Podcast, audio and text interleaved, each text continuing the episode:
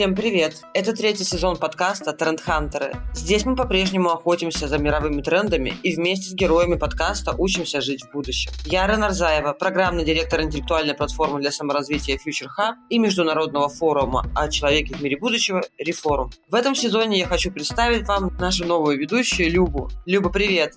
Всем привет! Меня зовут Любовь Дулова. Я креативный директор B2B направления Reform и Future Hub. В первом сезоне мы встречались с экспертами и учеными и говорили об изучении будущего и способах это будущее предсказать или смоделировать. Во втором сезоне мы изучили один из самых перспективных и инновационных рынков в мире – Китай. Обсудили тренды, тонкости ведения бизнеса в Китае и разобрались, как увереннее ориентироваться европейцу в малознакомом культурном мире. В этом сезоне мы поговорим о профессиях и навыках, которые нас ждут в ближайшем будущем, о том, как успевать следить за тенденциями и постоянно быть востребованным на рынке труда.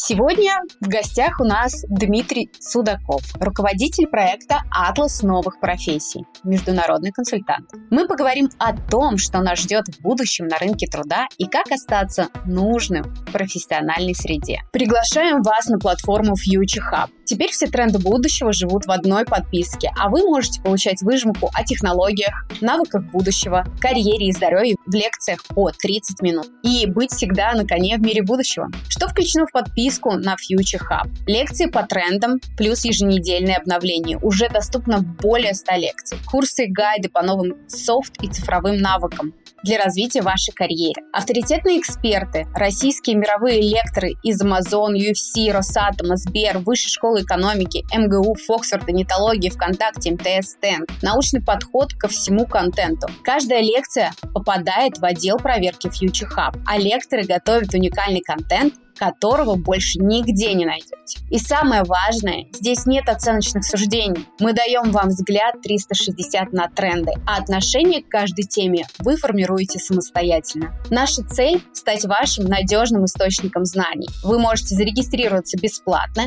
и посмотреть 30 плюс лекций, несколько подборок и уроков курсов, а потом решить для себя, готовы ли вы развиваться в ритме будущего с нами дальше. Ссылка в описании выпуска.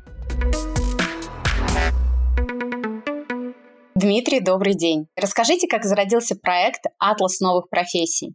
Вообще история проекта уходит в 2012 год, когда совместный проект Московской школы управления Сколково и Агентства стратегических инициатив, который назывался «Форсайт компетенции 2030», возник как ну, фактически первый большой проект оси. И это было такое серьезное исследование, довольно скучное, с э, понятными, интересными инсайтами, но, как обычно бывает с такими исследованиями, их пользователями обычно бывали люди, ну, их видят там 100 человек, понимает 50, ну и все, и все остальные, дальше это все ложится в виде пачки бумаги. И возникла желание на полях этого проекта создать, как это назвал один из отцов атласа новых профессий Дмитрий Николаевич Песков, такую интеллектуальную провокацию. То есть попробовать упаковать те инсайты, те находки, которые были в, в ходе исследования обнаружены, в такую медийную провокативную форму. И так, собственно говоря, появился первый атлас новых профессий, который в январе 2014 года представили широкой общественности. Он вызвал огромное количество, просто очень большое количество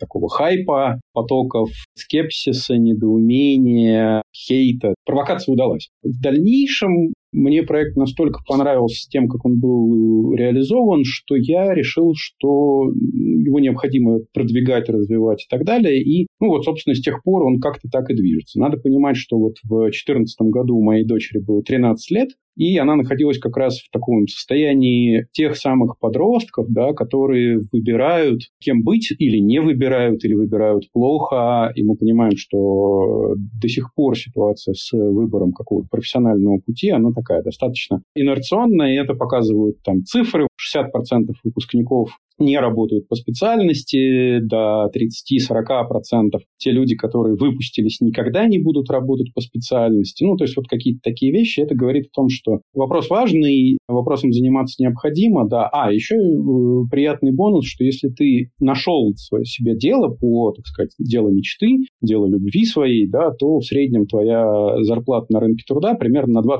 выше, чем у твоих, значит, коллег по цеху. Поэтому, собственно, проектом хотелось заниматься, и, ну, собственно, и продолжаем заниматься. Правильно ли я понимаю, что проект постоянно обновляется, информация постоянно обновляется ежегодно, ежеквартально? Как, каким образом происходит э, развитие проекта? Не совсем так. Дело в том, что, как нам сейчас кажется, мы достаточно далеко заглянули в будущее, но в том смысле, что нету резона обновлять такого рода прогнозы раз в квартал или даже раз в год. За время существования, вот сейчас существует третья редакция, до этого была там первая, полуторная, вторая, и вот в 2020 году мы представили третью редакцию. И он скорее развивался в логике такой экстенсивной. То есть, если в первом э, атласе было 19 отраслей, то сегодня там 28 отраслей, и мы рассказываем о том, как меняются профессии от спорта до медицины, от образования до металлургии, от транспорта до энергетики, биотехнологии, сельское хозяйство, пищевая промышленность, финансы. Ну, то есть, в общем, мы фактически постарались по максимуму закрыть экономику страны. Дмитрий, подскажите, какие сейчас профессии наиболее актуальные? Какие профессии сейчас больше выбирают э, и можно прогнозировать э, наиболее интересные профессии в будущем, чтобы будущее казалось гораздо радужнее, и ты любил свою профессию и выбирал ее осознанно? Во-первых, про выбор выбирают плохо. То есть мы, когда делали анализ, понимаем, что современный подросток может назвать полтора, ну, два максимум десятка профессий из тех, которые существуют сейчас на рынке. Понятно, какие это профессии. Это там профессии, которые окружают ребенка, да, то есть там профессии родителей, профессии педагога, врача, пожарного, полицейского. Сейчас там добавились всякие разные инстаграмщики, тиктокеры, киберспортсмены и так далее. Да, но в целом ребенок, как правило, очень плохо понимает, что вообще бывает. Поэтому у нас там в Атласе сейчас 350 или 400 этих цифр вариантов новых профессий. Это первое обстоятельство. Второе, мы живем в очень интересное время, когда ну, профессия – это понятие бюрократическое. Есть профессия в э, общероссийском классификаторе занятий. Есть такой документ большой, там две или три тысячи профессий. Вот. Значит, профессия существует. Нету его в этом списке, значит, профессии не существует. Поэтому есть такие довольно комические штуки, типа того, что с точки зрения этого классификатора профессии имиджмейкера нету, да, то есть как бы профессия вроде бы есть, и люди ей там зарабатывают деньги, а как бы с точки зрения бюрократии таких специалистов нет. Это довольно иронично. И сейчас вот эта бюрократия окончательно перестала успевать. Она успевала еще в начале 21 века, но в 20-е годы темп был полностью утерян. Ну, для понимания, да, год назад никто не мог себе представить, насколько востребованной будет профессия там, инженер промптов для больших языковых моделей. А буквально за полгода эта профессия взлетела, люди получают приличные деньги, эти специалисты супер востребованы, и этот рост будет продолжаться. Мы видим, что постоянно возникают какие-то вот такие новые конструкции, новые какие-то специалисты, которые нужны рынку, и при этом как их готовить, никто не понимает. И фактически ответ, наверное, такой, да, готовить себя самого, то есть человек должен научиться сам себя собирать. И отвечать на вопрос, назовите какие-нибудь там топ-10 профессий, значит, э, будущего, вообще абсолютно невозможно, да, потому что, ну, я говорю, в Атласе их больше 300. Все мои любимые, их можно просто там долго-долго-долго-долго перечислять. А будет их на самом деле еще больше, то есть их могло бы быть там и не 300, а 3000. Здесь вопрос исключительно смелости прогнозирования. Да, ну, довольно иронично, возвращаясь назад в прошлое, вспоминая, как воспринимали Атлас, да, те вещи, которых мы писали там в 2014 году и которые вызывали, мягко говоря, недоумение, сегодня кажется вполне себе очевидно. И люди такие, ну да, да, все понятно, все нормально, все, так, все, все так и происходит. Меня в 2014 году, когда я рассказывал педагогам, очень интеллигентным педагогам Академгородка в Новосибирске о том, что, значит, онлайн-образование будет неотъемлемой частью учебного процесса, меня хотели сжечь. Говорили, что это все не так, я ничего не понимаю, и вот вообще значит, священная фигура учителя и личный контакт и все такое. Да, ну, потом пришел 20 год, и как-то что-то неожиданно изменилось. И это просто нас там сильно подстегнуло. В этом плане я очень благодарен пандемии, которая прям сработала как такая прививка будущего, да, которая очень резко нас выдернула ну, вот в тот мир, который ну, и так складывался, да, ну теперь, ну окей, вы не хотели к нему готовиться, ну получите. Такой укол адреналина который бодрит. А когда вы говорите про Новосибирский академик городок, сразу хочется сделать вот так, сердечко, потому что я оттуда. И даже просто слова о Новосибирском академгородке – это мед для моих ушей. И всегда приятно слышать упоминание этого места. Задам вопрос э, по итогам вашего рассказа. То есть получается, что в целом сейчас сложно выбирать профессии, поскольку они молниеносно меняются. Как тогда быть? То есть э, выбирать направление или развивать какие-то определенные навыки, чтобы быстрее анализировать информацию и адаптироваться к изменениям мира? Вопрос, как выбирать, он на самом деле очень важный, потому что поскольку у нас очень узкие представления, то первым шагом все равно это необходимость узнать, а вообще как бывает. Потому что когда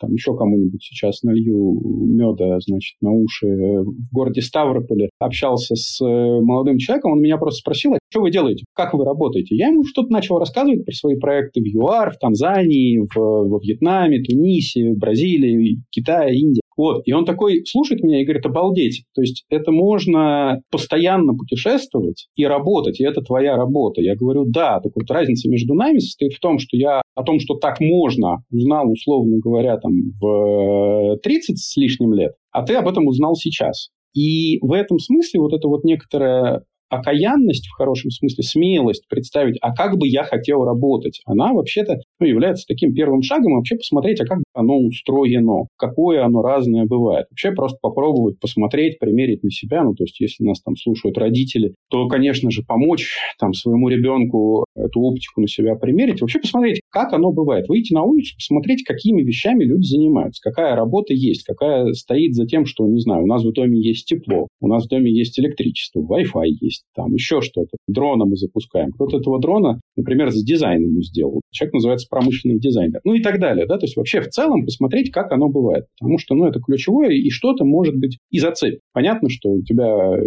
есть какая-нибудь ролевая модель, в которую ты залипаешь в Инстаграме, да, и вот тебе кажется, что ничего другого нет. Оно на самом деле есть. И дальше попробовать это поделать. Хочется тебе быть инстаграм-блогером? Ну так попробуй это сделать. Я однажды видел, как работает инстаграм-блогер с аудиторией там больше миллиона человек. И понял, что это, во-первых, настоящая работа, и это там, значит, армия людей. Во-вторых, это та работа, которую я не хотел бы вообще заниматься. Это только кажется, что ты, значит, сфотографировал чашку кофе и выложил, и вот, значит, лайков собрал. Нет, все устроено сильно сложнее. Взять и попробовать. Ну, тут хочешь ты им быть, ну, поставь себе цель, да, и раскрути себя там хотя бы до пары тысяч подписчиков. Хочешь текстами заниматься? Ну, возьми и начни писать. Хочешь инженеркой заниматься? Ну, не знаю, поиграй в Майнкрафт и посмотри, насколько это вообще-то, ну, как бы там требует и математического мышления, и критического мышления и так далее. То есть вообще сегодняшний мир, там кружки, еще что-то дает много возможностей именно попробовать. И может оказаться, что то, что тебе казалось, тебе нравится, оно вообще нет, ошибался. Ну и третий шаг – это, собственно, себя такого собрать. Одна из любимых историй в атласе новых профессий. У нас там есть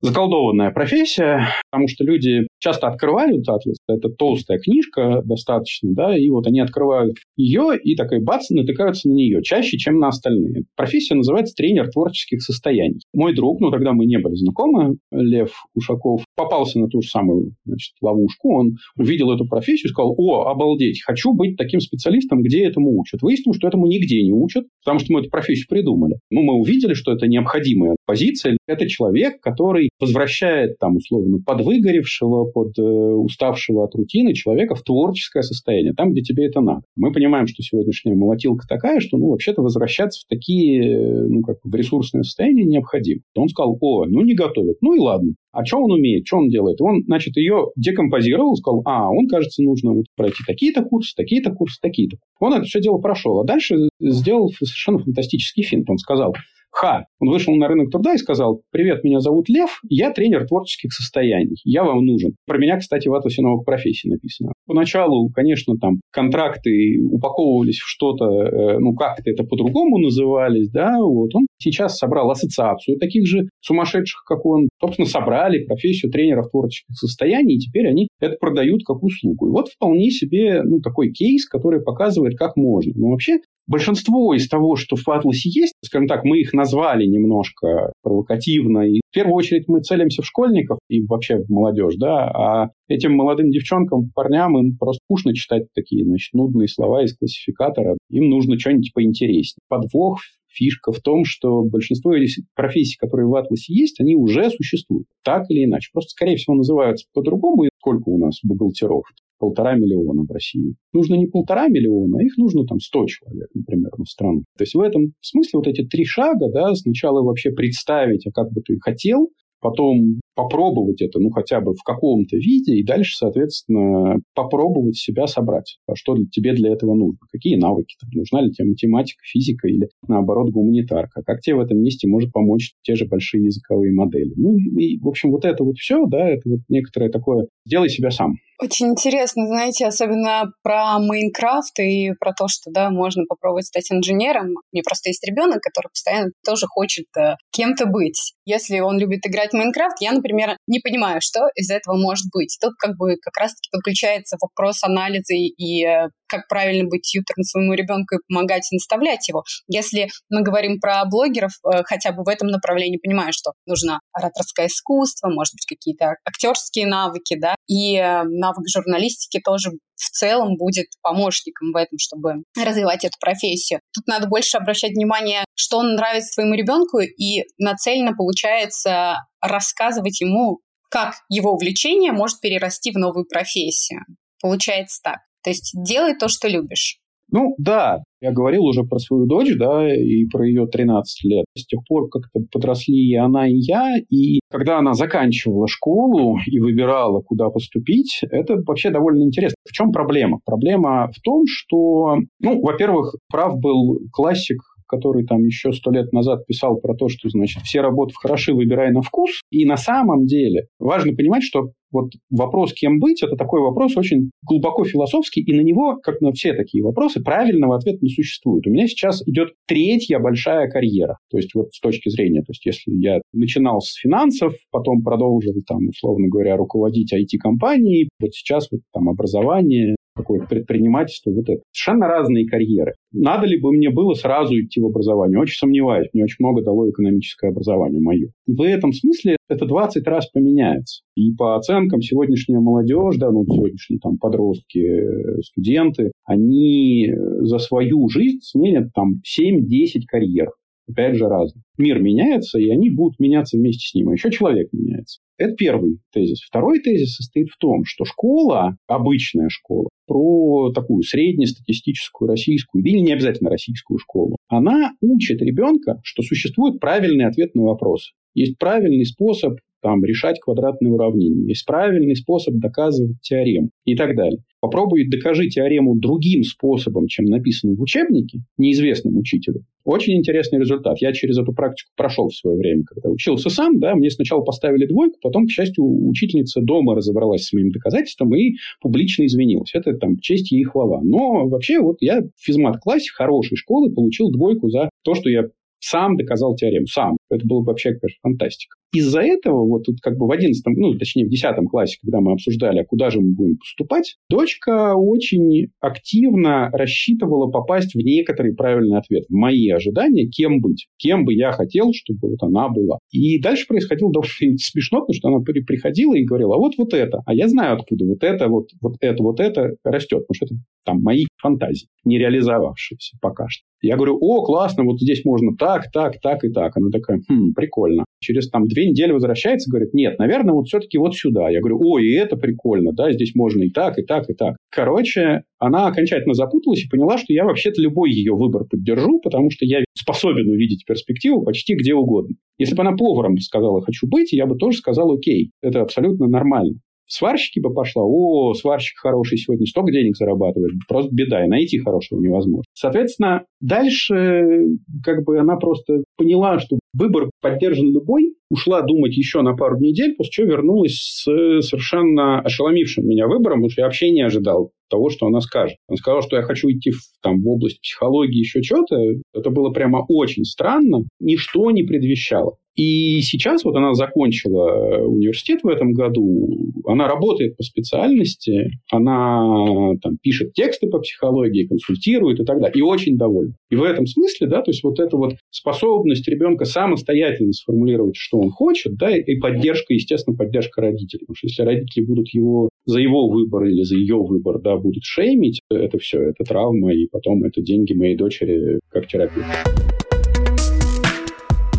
Приглашаем вас на платформу Future Hub. Теперь все тренды будущего живут в одной подписке, а вы можете получить выжимку о технологиях, навыках будущего, карьере и здоровье в лекциях по 30 минут. И быть всегда на коне в мире будущего. Что включено в подписку на Future Hub? Лекции по трендам будущего плюс еженедельные обновления. Уже доступно более 100 лекций, курсы и гайды по новым софт и цифровым навыкам для развития вашей карьеры. Авторитетные эксперты, российские и мировые лекторы из Amazon, UFC, Росатома, Сбер, Высшей школы экономики, МГУ, Фоксфорда, Нетологии, ВКонтакте, МТС, СТЭМ. Научный подход – ко всему контенту. Каждая лекция попадает в отдел проверки Future Hub, а лекторы готовят уникальный контент, который вы больше нигде не найдете. И самое важное, здесь нет оценочных суждений. Мы даем вам взгляд 360 на тренды, а отношение к каждой теме вы формируете самостоятельно. Наша цель – стать вашим надежным источником знаний. Вы можете зарегистрироваться бесплатно и посмотреть 30 плюс лекций, несколько подборок и уроков курсов, а потом решить для себя, готовы ли вы развиваться в ритме будущего с нами дальше. Ссылка в описании выпуска.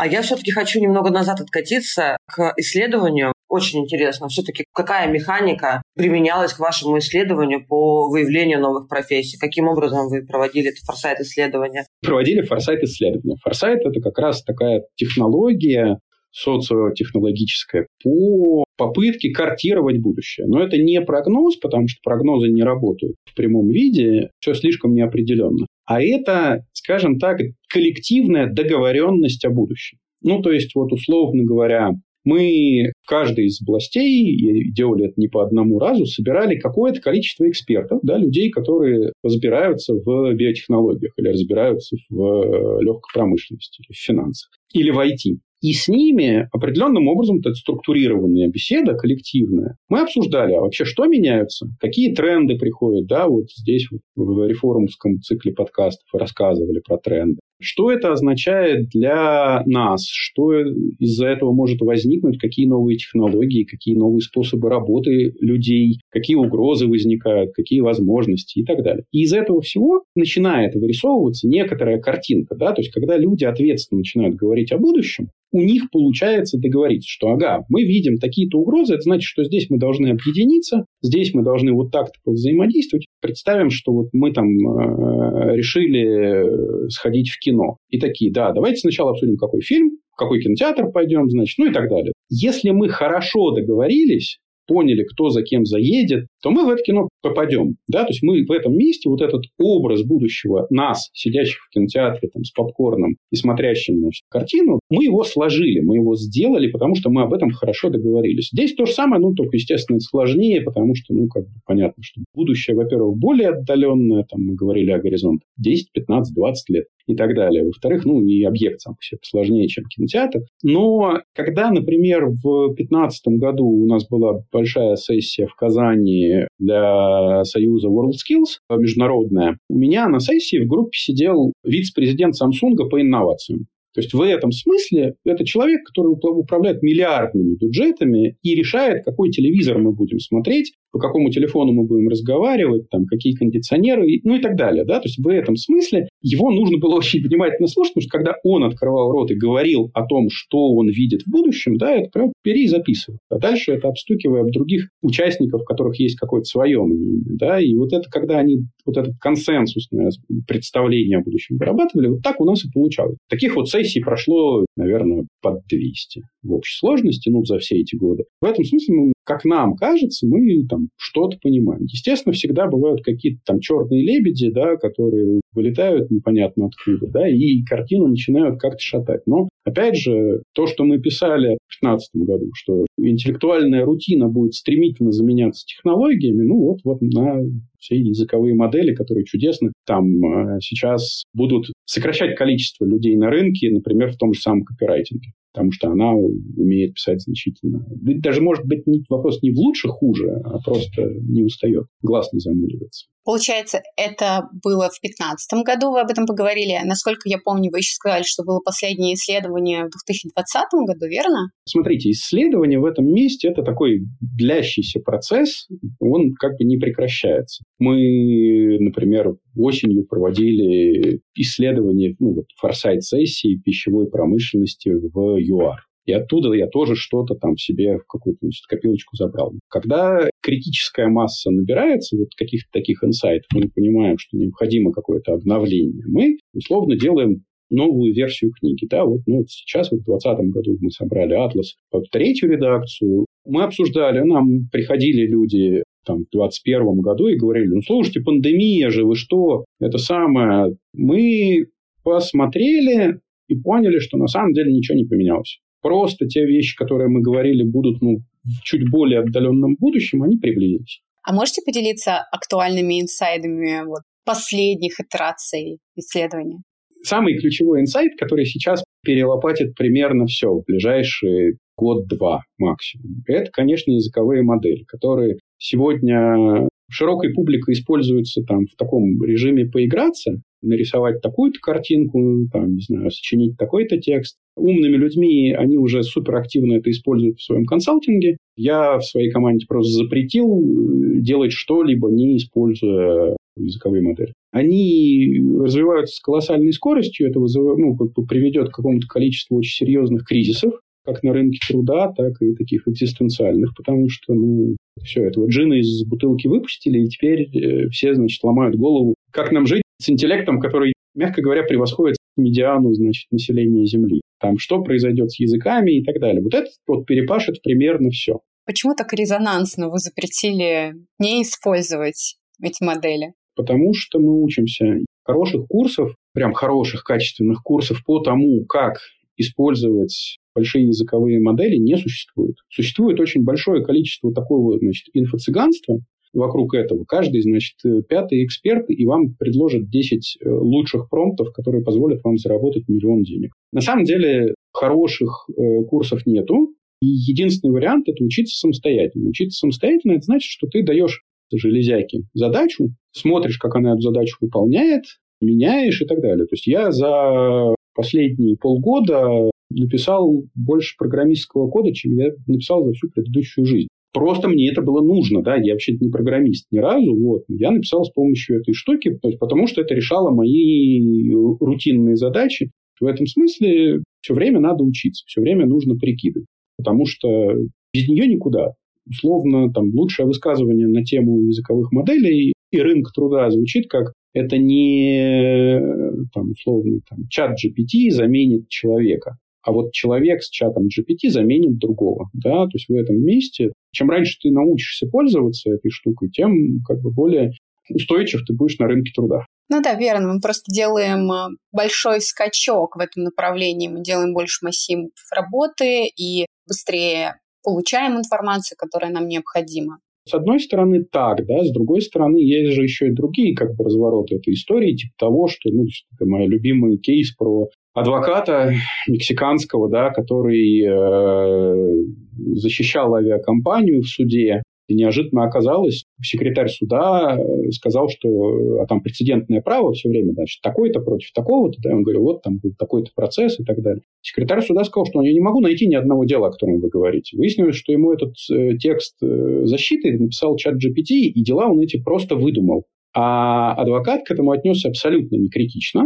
Ну, написал и написал. Машина умная, значит, знает, что говорит. А она не знает, что она говорит. Она, вообще мозгов нет в этом смысле. И это совершенно другие требования по отношению к человеку. То есть человек, оказывается, должен научиться не просто задавать вопросы, но еще там верифицировать ответы. Поэтому в школе тоже не очень учат. А если ответ сошелся в конце учебника, значит, значит, ты молодец, значит, все правильно сделал. Так что здесь все очень непросто. Да, совершенно верно, что обязательно нужно проверять информацию и смотреть, переходить по ссылкам, которые тебе предоставляют, э, так сказать, помощники, да, наши. Все так. Про навыки. Хочется узнать, есть ли какой-то необходимый набор навыков, который оптимален, применим для каждого в текущих реалиях и в ближайшее будущее. Ну, то есть, что нужно развивать, помимо того, что нужно развивать доверие к себе, к своему выбору, мы обсудили, что важно, да, заниматься тем, что нравится. А какие топ-5-10 навыков обязательно нужны всем? Я в каком-то году в презентацию там, про навыки 21 века я люблю провоцировать, да, я включил слайд, на котором было написано, что топ навыков 21 века – это умение писать, читать и считать. Почему? Потому что реально в 21 веке, если ты этого делать не умеешь, тебе делать нечего. Тебе будет, точнее, ну, как бы, есть много людей, которые не так привилегированы, но, тем не менее, это правда. Но при этом мы, кажется, да, не считаем это навыками 21 века по одной простой причине. Мы научились, как нам кажется, учить этому людей. Мы научили людей писать, читать, значит, как бы нормально. Значит, это уже не навык 21 века, это все, это какая-то понятная ерунда. При этом довольно иронично, что буквально на месяца полтора, наверное, назад вышло исследование как раз тоже по навыкам, где внезапно в топ, там, по-моему, 12 навыков, где-то в девятое место влетели навыки чтения, письма и математики. Что вообще-то дает нам четкий совершенно сигнал. Люди разучились учиться писать, считать и, и так далее. Потому что, ну, если люди говорят, что это востребовано, значит, этого не хватает. Ну, всегда-то. И это тоже понятно, почему это происходит. Соцсети нас этому там легко разучивают и так далее. Соответственно, да, тут еще и, значит, этот э, чат GPT подвезли. Поэтому про то, что вот прям топ-5 навыков, понятно, это такой очень сложный вопрос, на который, ну, как бы дать простой ответ нелегко. Наверное, там сегодня, да, пока мы разговариваем, вот, вот на эту точку я могу сказать, что, наверное, топ-5 навыков – это как раз вот это системное критическое мышление, да, то есть вообще умение понимать, как устроен сложный мир и как оно работает, почему не надо во всем доверять там интернету и так далее. Это умение работать в команде, потому что мир настолько сложный, что в одиночку ты точно совершенно не справишься. Это знание как минимум английского языка лучше, наверное, сочетание английского и китайского, и английского еще какого-то языка, наверное, так. Это такая готовность и умение работать с цифровой средой, потому что к счастью, это просто стало, да, то есть существует масса всяких разных no-код, да, zero-код каких-то историй, где ты можешь сам собрать сайт или там мобильное приложение или еще что-то сделать, но это все равно требует определенного, скажем так, алгоритмического мышления. Тебе не обязательно быть программистом, но неплохо разбираться, как оно работает, потому что без этого будет очень сложно. И некая, некая гуманистическая составляющая, да, то есть себе надо пестовать человека. Да. Я давно говорю, что один из ключевых вопросов, который ставит перед нами развитие искусственного интеллекта, это, собственно говоря, чем мы от него отличаемся. Если я не могу написать стихотворение, как там Байрон, а он может, что это про меня говорит? В чем моя человечность? И вот это вот человеколюбие в себе тоже очень важно как бы пестовать и воспитывать. Вот, наверное, такая пятерка, раз мы сказали пять. Спасибо. Слушайте, я хотела еще тогда уточнить вас такой момент. Я читала ваше интервью про ошибки, что нас в целом с самой школы, получается, не дают нам права ошибаться. То есть мы не умеем ошибаться, и впоследствии это как-то сказывается на нашу взрослую жизнь, мы боимся учиться там новому именно из-за вот этого вот формата «я боюсь ошибиться». То есть я сделаю неправильно, у меня будет какой-то груз на мне, что я неправильно выполняю эти задачи, то есть у меня не получится такой вывод глобальный. Или получится, но это мне будет больно даваться. Это же тоже навык, Получается, надо научиться ошибаться или принять, что мы все умеем ошибаться. Я не знаю, навык ли это, ну, в том смысле, что мы, правда, все всегда ошибаемся. Это нормально. Но я не уверен, что этому надо как-то специально учиться в этом смысле. Принять это скорее. Это скорее принятие, да, и это, ну, в любом случае, там, в том числе то же самое какая-то ассертивность, да, способность понимать себя, свои сильные стороны, слабые стороны, не бояться ошибок. Вот как бы, наверное, не бояться ошибок. То есть это, ну, скорее не навык, опять же, а какая-то, ну, смелость. Можно ли научиться смелости? Не знаю, ну, как бы, смелость, наверное, тоже не навык. Навык принятия решений, может быть. Это правда. Да, вот, вот решения принимать мы вообще умеем ужасно, совершенно именно из-за вот этого страха ошибки. Опять же, там уже упомянутая моя дочь, мы несколько лет с ней прорабатывали историю про то, что она, приходя в кафе, была просто парализована меню. И выяснилось, что она боится двух вещей. Она боялась того, что то, что она закажет, может оказаться невкусным, или то, что она не заказала, будет вкуснее. Это ж смех смехом, но на самом деле это приводит к тому, что человек фактически предпочитает ехать по накатанной, да, такая, значит, то, что называется выученная беспомощность. То есть лучше я буду делать как раньше, пусть оно, я знаю, что оно так себе, но зато вот, я не буду пробовать новое, да, не буду пытаться это поисковое поведение в себе воспитывать. Это абсолютная правда, и с этим, конечно, надо бороться, и понятно, что там, это непростая история, ее там нельзя прослушать там курс какой-нибудь инстаграм-блогера и немедленно, значит, просветлиться, вот, но работать с этим надо. Мы лучше всего учимся,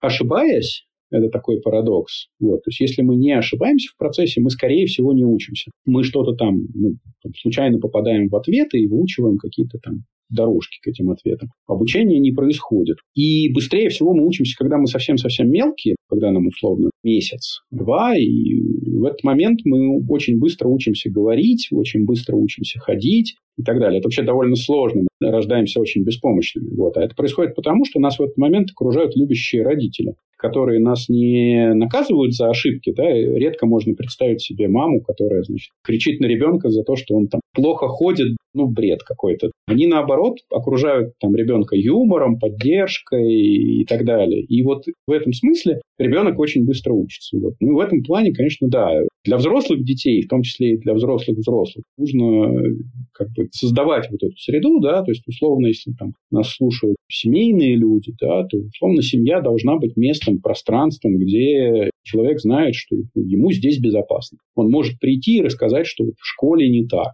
или в университете не так. Его за это не будут ругать, его за это там поддержат, разберутся, а почему, а посоветуют, что сделать иначе, да, там посмеются вместе, или еще что-то произойдет. Ну, короче, иначе человек все будет носить в себе, значит, выдавать какие-то ожидаемые реакции и так далее. И в этом смысле, конечно, ну, для семьи это, ну, наверное, самое важное. Да? Можно там устраивать какие-нибудь дни ошибок, где мы все делаем неправильно порядок блюд меняем. Куча всего такого есть в интернетах описано пробуем что-то новое, что может казаться невкусным. Пробуем новое. Как? Да, да, и фиксируем, и фиксируем. Каждую неделю надо попробовать два новых блюда. Любых. Приготовить, там, купить или еще что-то. Короче, вот, ну, вот это надо в себе воспитывать, потому что, к сожалению, школа это очень сильно отбивает эту любовь к новизне. То есть просто выходить за привычные рамки, делать что-то интересное, что тебе не свойственно. Создавать новые нейронные связи. Да. Все-таки возвращаясь к атласу новых профессий, не могу не спросить про и новые профессии, и про умирающие профессии, потому что сейчас с приходом чата GPT и нейронных сетей все начали беспокоиться, говорить о том, что какие-то профессии умрут, что нам делать, куда бежать, где учиться новому и вообще на кого переучиваться. Исходя из этого, можно ли сказать, что какие-то профессии точно умрут, точно бесперспективны, и за какими профессиями, может быть, не профессиями, а индустриями, направлениями будущего? ПРО точно умрут. Важно понимать, что рынок труда невероятно, просто невероятно инерционен. Он очень медленно меняется. То есть такого, что наступило 22 января значит, 2025 года и в мире не осталось ни одного бухгалтера, такого, конечно, не будет никогда. Особенно мне всегда веселит трагичность восприятия, значит, что мы никогда не говорили, профессия умрет. Мы в Атласе называли это профессиями-пенсионерами. Вот потихонечку пенсионеры же не умрут, вышел на пенсию и умер. Нет, к счастью, не так. В этом смысле э, мы говорим о том, что да, таких людей будет нужно меньше. Их количество будет сокращаться. Профессия сама по себе, скорее всего, там, ну, будет меняться, Потому что бухгалтер там, 50 лет назад и бухгалтер сейчас – это две разные, на самом деле, профессии. Сама по себе профессия сохранится. И говорить о том, что какая-то прям вот профессия умрет, ну, то есть вот как бы люди пытаются в это как-то играть, и у всех есть, значит, там какой-нибудь привычный набор, там, типа людей, которые в 19 или в 18 веке, значит, это стучали в окна второго этажа и будили таким образом. А теперь будильники пришли, и таких людей больше нет. Или фонарщики какие-нибудь, которые газовые фонари зажигали. Они, кстати, до сих пор есть, но теперь это, значит, такая развлекательная профессия э, для того, чтобы туристов потешить где-нибудь в городах Европы. Поэтому про точно умрут, конечно, нет. Но можно точно говорить о том, что людей будут вытеснять. Ну, это всегда происходит, на самом деле. Технология вытесняет человека с рабочего места, если человек не адаптируется. И здесь, понятно,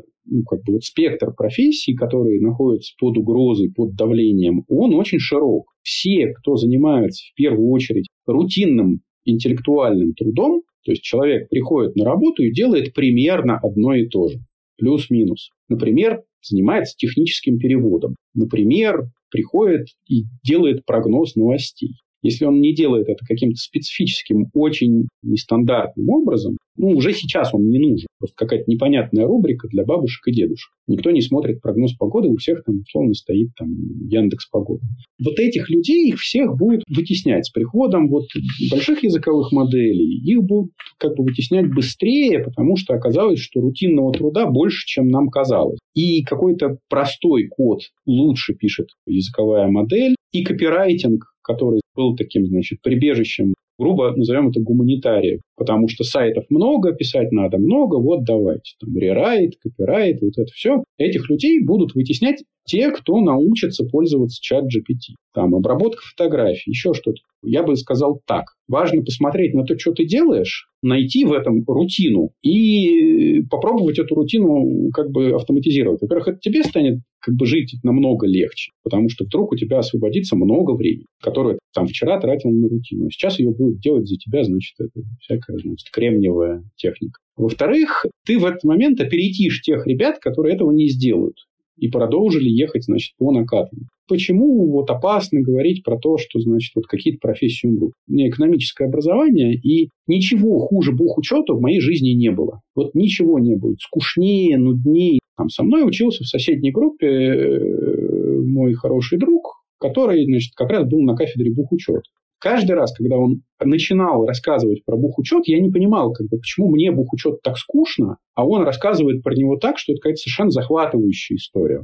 Потому что он это любит. И он до сих пор там, он работает там, в одной из там, крупнейших российских аудиторских компаний, и, и он продолжит этим, этим заниматься. Потому что бухучет никуда не денется. Homo economicus, да, и мы будем вынуждены этими там, бухгалтерами пользоваться. Просто их не нужно будет столько. Их автоматизируют, их уже автоматизируют. Я не знаю, когда я последний раз даже думал в сторону туристических агентств. Мне нужны турагенты в мире, где ты можешь там самостоятельно собрать себе тур. А в следующем году, условно говоря, этот тур для тебя по твоим предпочтениям, 10 вариантов таких туров для тебя будет собирать тот же самый чат GPT. А потом он еще научится билеты за тебя там оптимальные подбирать, гостиницы и так далее. Человек в этом месте становится не нужен. Или становится нужным человек, который сможет продавать он остается как бы турагентом, но на самом деле он уже становится таким бутиковым, потому что он может найти тебе что-то ну, совершенно уникальное, что-то совершенно под тебя и, и за очень большие деньги. Вся рутина будет уходить. Персональные помощники в будущем наше все.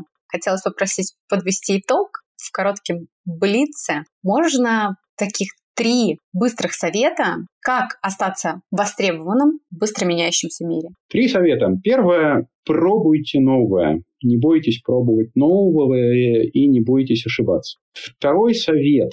Если вы гуманитарий, изучайте цифровые технологии. Если вы технарь, изучайте работу с людьми и гуманитарные аспекты, потому что будущее будет принадлежать людям, которые смогут собрать на себе вот это комбо. И, соответственно, третий совет – это оставайтесь людьми. Любите себя и любите людей рядом с вами. Они от вас очень сильно отличаются, и вот эту разность надо любить. Дмитрий, спасибо большое вам за советы и за эту встречу. Теперь мы лучше понимаем, что нас ждет впереди, каким навыкам стоит обучаться и на что акцентировать внимание, чтобы быть востребованным для будущего уже сейчас. Нам пора заканчивать. С нами сегодня был Дмитрий Судаков, руководитель проекта «Атлас новых профессий», международный консультант. Спасибо большое. Спасибо. Продолжайте охотиться на тренды с нами, подписывайтесь на наш подкаст на удобной для вас подкаст-платформе и подключайте приложение Тенк. И все наши новые обучающие материалы по трендам Китая будут доступны вам бесплатно. Ставьте нам звездочки, советуйте коллегам и друзьям, переходите на сайт подкаста и пишите, какие темы вам интересно обсудить, и задавайте вопросы. Мы с радостью возьмем их в работу над выпусками. Подписывайтесь на интеллектуальную платформу для саморазвития futurehub.io. Следите за нами в Телеграме, все ссылки есть в описании к выпуску. Напоминаем, что 16 и 17 ноября состоится наш онлайн-форум «Реформ. Человек в мире будущего». Участие в прямом эфире, как всегда, для вас бесплатное, а билеты с записями доступны на нашем сайте. Чем раньше вы покупаете билеты, тем выгоднее будет их стоимость. Спасибо, что слушаете наши выпуски до конца. И увидимся в будущем. Пока-пока.